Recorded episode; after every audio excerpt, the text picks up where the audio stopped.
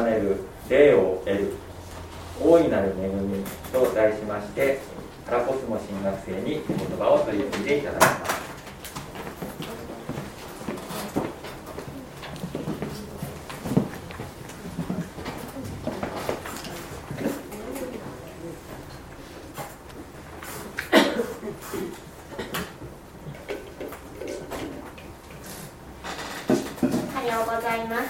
おはようございます今朝もこのようにして命が守られ皆様お一人お一人と共に神様の御前に出られる幸いに心から感謝をしております今朝は今共に読みました。詩篇の31編から共に神様の語りかけに耳を傾けていきたい。このように願っています。主よ私はあなたに身を避けています。私が決して恥を見ないようにしてください。あなたの義によって私を助け出してください。冒頭からこのように立て続けて懇願。このように感じるこのような言葉が並んでいきます。詩篇の中の詩は大きくいくつかのジャンルに分類されています。それは賛美歌感謝の詩篇嘆きの歌知恵の詩篇などです。こうした大きな分類で見るなら詩篇の31編は何に分類するでしょうか？嘆きの詩篇嘆きの歌に分類されます。助け出してください。救ってください。私の目は衰え果てました。私の魂も体も。などなど詩人の魂の叫び嘆きそしてうめきが31編のあちらこちらに書き連ねられています。一体どれほどの苦しみとまた悲しみとがこの詩人の中にあったのだろうか。詩人の周辺にあったのだろうか。詩人はこうも続けます。12節死人のように私は人の心から忘れられ壊れた器のようになりました。自分が大切に思っていた人親しくしていた人そのような人から冷たくあしらわれるようになった時人は相当な苦しみを負うのでしょう。目の前にいるのしかしいないように扱われる。そこに確かにいるのに人として扱われます詩人は国王から反逆反逆者として扱われそして逃亡の身となっていた。このような時にこの詩篇が書かれたと考えられています。決して反逆するようなことは何もしていないのに理不尽極まりない状況に放り込まれた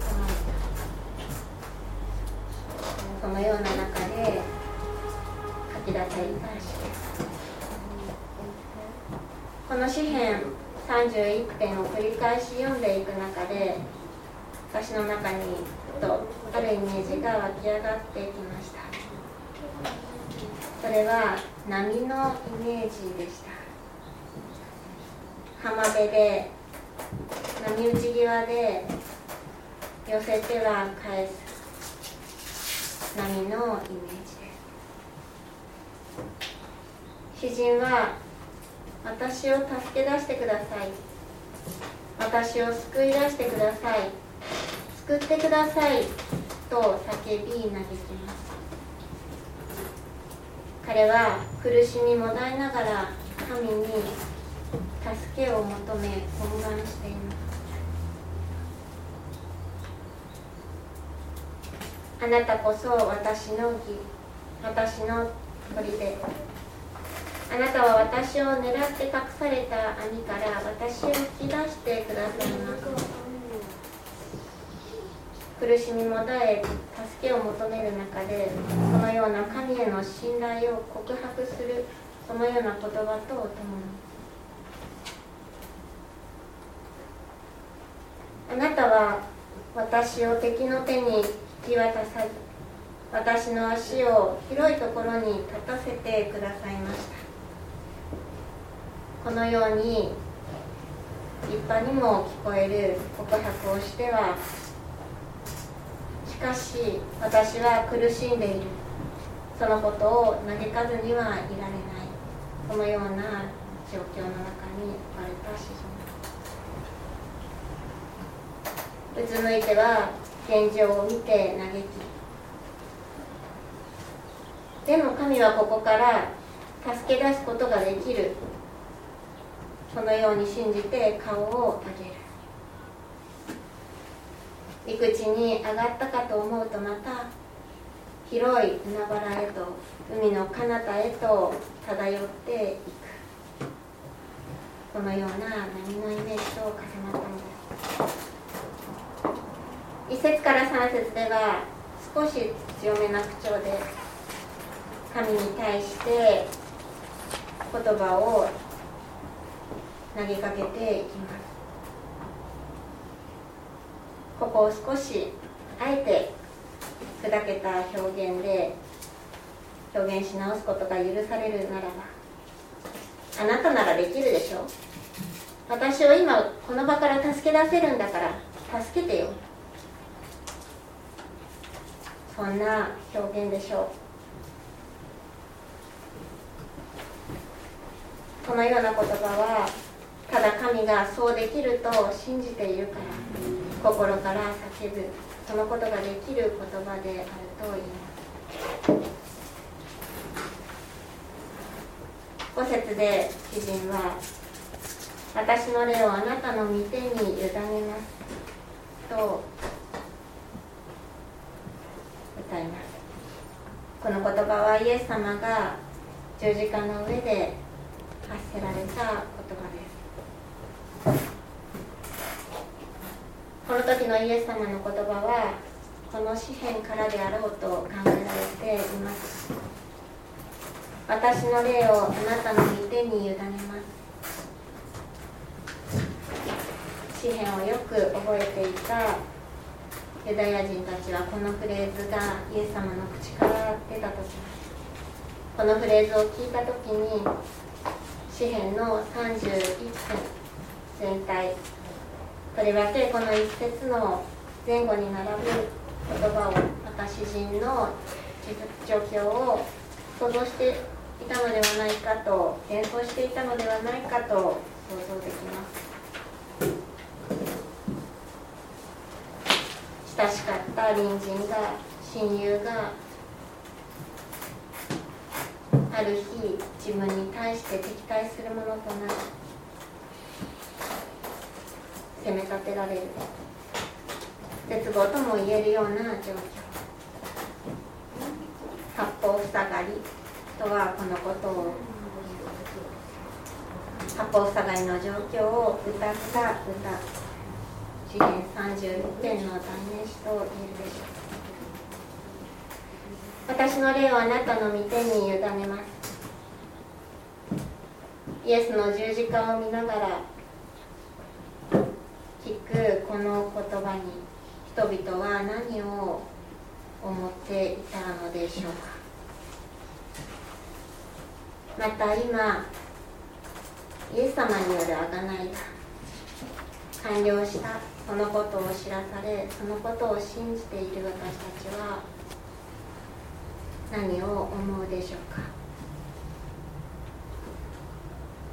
霊とは命の息とも訳されている言葉で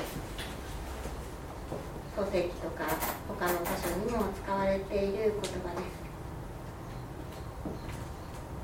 す。詩人の覚悟。とも思われる御手に委ねます。私の霊をあなたの御手に委ねます。これは生涯をかけた信仰告白であるとも言えるかもしれません。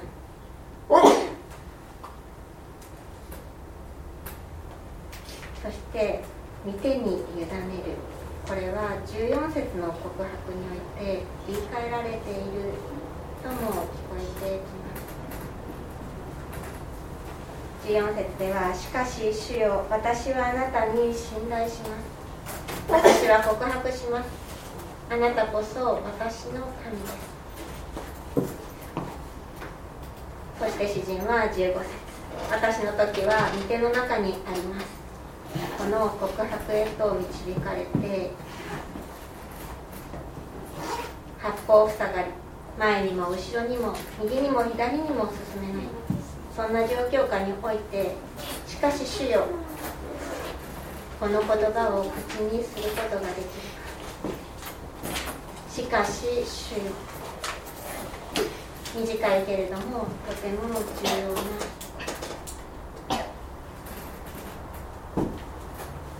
嘆きと同じくらいにこの詩篇の中には神への信頼と告白とが含まれていますこのことを見るときに嘆き苦しみ悲しむことがある。そのことで信頼が生まれそして信仰が強められていくことを思わされます。暑さがあるから寒さがわかる。病に倒れてみて初めて健康のありがたみがわ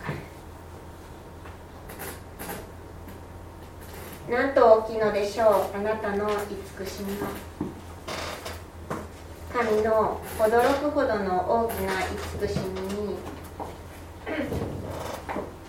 神の大きな恵みに気づくのは。私たちが嘆き苦しみに出会った時。詩人もそうだったのでしょう。21節で主は堅固な城壁の町の中で私に苦しい恵みを施してくださいましたと告白されています。堅固な城壁の町それは包囲された町文字通りに八方塞がりそんな中にあっても主は確かに私に恵みをくださった過去に与えられた大いなる恵みそれを思い起こす。そして思い起こしては主を賛美する。しかし賛美してはうろたえる。詩人はうろたえ私はあなたの目の前から立たれた。そのように言います。けれども主は詩人の叫び求めた声を聞いてくださった。確かに聞いてくださり助け出してくださっていた。折に触れ過去に主がしてくださった。あの時の恵みをあの時の感謝を振り返りそして神の慈しみのいかに大きかったかを思い返すこのことが八方塞がりの中にあってもしかし主はとこの言葉を口にし上を見上げる。その秘訣ではないかと気づかされます。そしてそこから私の霊を御手に委ねます。そう宣言し私の時はあなたの御手の中にある。そう告白する一度ならず二度でも三度でも何度でもうろたえ告白しまた上を見上げる見てに委ねていくそのことを教えていただく自分の霊を自分の命を神の御手に委ねることで私たちは神の慈しみに満ちた命。イエス様の十字架によって与えられたこの命を受け取っていくのです。受け取り続けていくのです。浜辺に寄せる波は大海原に帰る波と衝突しながら浜辺へ寄せ続けていきます。大海原に帰る波は寄せてくる波と衝突しながら帰っていく。浜辺へ寄せる波と大海原へと海の彼方へと帰っていく波とが程よく衝突し融合しながら流れに身を委ねしかし自由に寄せては返して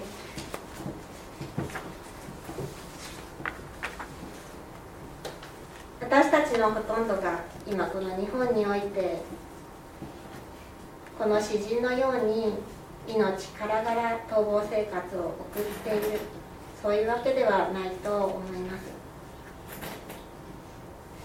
とはいえ今は新型コロナの影響によって得体の知れない不安と恐怖が社会を取り巻いている。それはそれで事実です。この状況はこれまで本当に何もなかった頃よりもほんの少しばかりでしょうけれどもこの詩人の苦しみを少しだけ共有できているようなそんな気がします新型コロナとの関係はなくと私たちの日常生活においては多かれ少なかれ信仰あるいは神様への信頼これがより動かされそして試される時があると思う。のです信仰に生きようとすればするほど妨害するものが何かと現れる。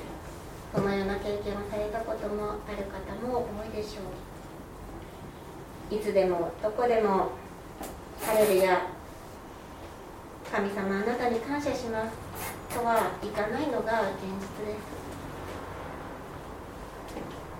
肉体的な疲れを覚えることもあれば精神的な疲れを覚えることも憤りを覚えることも時にはあるでしょう。仕事に疲れ勉強に疲れ人間関係に疲れることがある。ニッチもサッチもいかなくどうしていいのかわからなくなる時がある。それでもなお主に委ね。主から新しい命をいただく主の大いなる恵みの夢私たち一人一人またそれぞれの場に使わされていきます。そしてまたここに戻ってくる。信仰生活の教会生活の営みもまた寄せては返す浜辺に乗せてはまた大きな波の中へ海の中へと帰っていく寄せては返す波のようなそんな歩みなのかもしれません惜しくあれ心を強くせよすべて死を待ち望む者よこの言葉で詩篇の31編は閉じられます私たちにはしかし主よと主を仰ぐ強さが与えられている。しかし主よと言わせてくださる兵が私たちのうちに与えられている。詩篇の祈りを口ずさみ。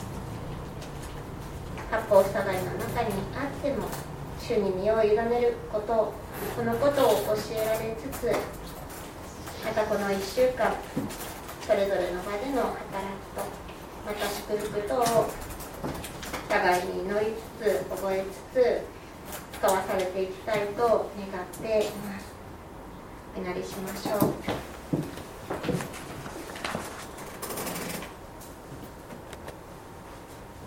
慈しみに富んでおられます父なる神様。今朝も私たちにあなたへの祈りを教えてくださりありがとうございます。私たちの日々の歩みの中には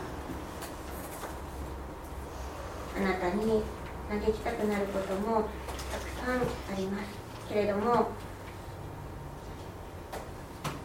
それらをもってあなたが今日も私たちを愛してくださり守っていてくださることを覚えます。大1週間使わされていきます。どのような中にあってもしかし主よとあなたに目を上げる信仰をあなたが与えてくださっていることを信じて一つ一つの歩みを大切に歩んでいくことができますように励ましてはい。ひととき感謝をして救い主イエスキリストの皆によってお祈りいたします。アーメン。